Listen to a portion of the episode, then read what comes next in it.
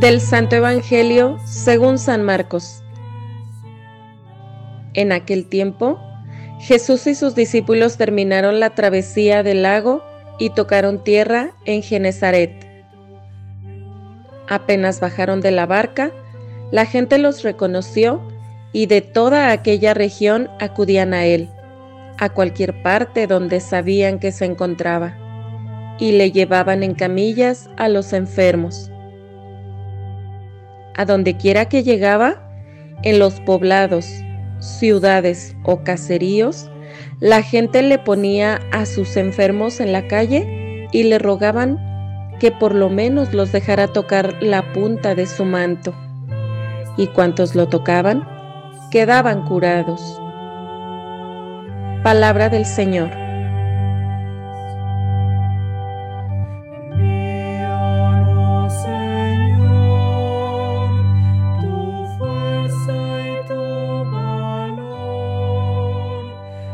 Amados hermanos, los saludo con gran alegría deseando que la luz de nuestro Señor Jesucristo ilumine siempre su vida, su familia y trabajo. El texto del Evangelio que hemos escuchado tomado de San Marcos en el capítulo 6 de los versículos del 53 al 56 nos invita a contemplar nuevamente a Jesús como sanador de toda clase de enfermedades. Jesús recorre los poblados y aldeas de Galilea, y al llegar a cada ciudad la gente lo reconoce y de inmediato le llevaban a todos los enfermos, cojos, inválidos, ciegos, leprosos, endemoniados, y le rogaban que por lo menos los dejara tocar la punta de su manto, y cuantos lo tocaban quedaban curados. La presencia de Jesús en medio de ellos se caracteriza por anunciar el Evangelio del reino, proclamar la buena nueva y sanar a los enfermos, de modo que todo enfermo que se acercaba a él Jesús se fijaba muy atento en cada uno de ellos. Les dedica su atención porque cada persona que sufre es importante para Él. Por eso a la luz del Evangelio estamos llamados a reconocer a Jesús como Salvador de todos los hombres.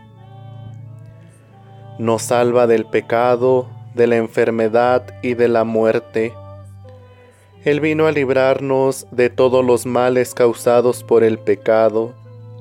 Las curaciones físicas que Él realiza en este pasaje son una demostración visible y palpable de que el Señor quiere salvar y sanar a toda la humanidad. Él quiere curarnos a cada uno en estos momentos. Quiere sanar al mundo entero. Pero esto sucederá cuando todos levantemos la mirada a Dios clamando, considerando el mensaje del Evangelio en su totalidad.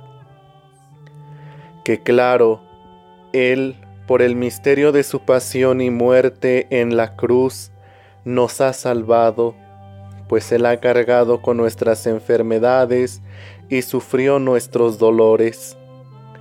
Asume el sufrimiento, sin develar su misterio ni suprimirlo, como medio de redención de los hombres, como medio para liberarlos del pecado y la opresión, y como vía para restituirlos a la plena amistad con Dios.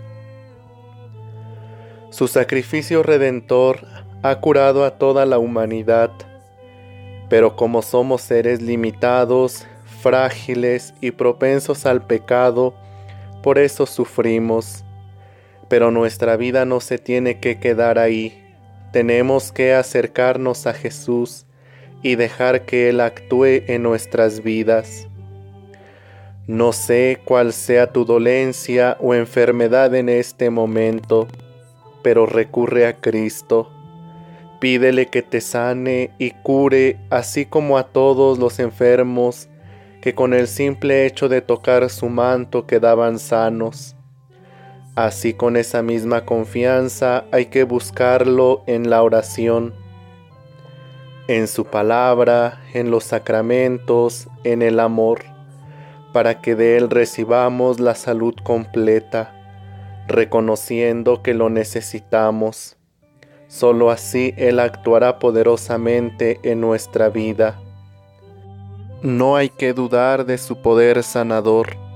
Sea cual sea la herida, hay que decirle hoy que sane nuestro espíritu de todo pecado mortal que sane nuestras emociones vividas en el pasado, de enfermedades físicas y de la opresión del enemigo.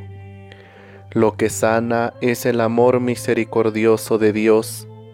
Abramos pues nuestro corazón y nuestra vida y dejemos entrar este amor sanador. Que Dios les bendiga y que pasen todos una bonita semana y la Santísima Virgen les cubra siempre con su manto.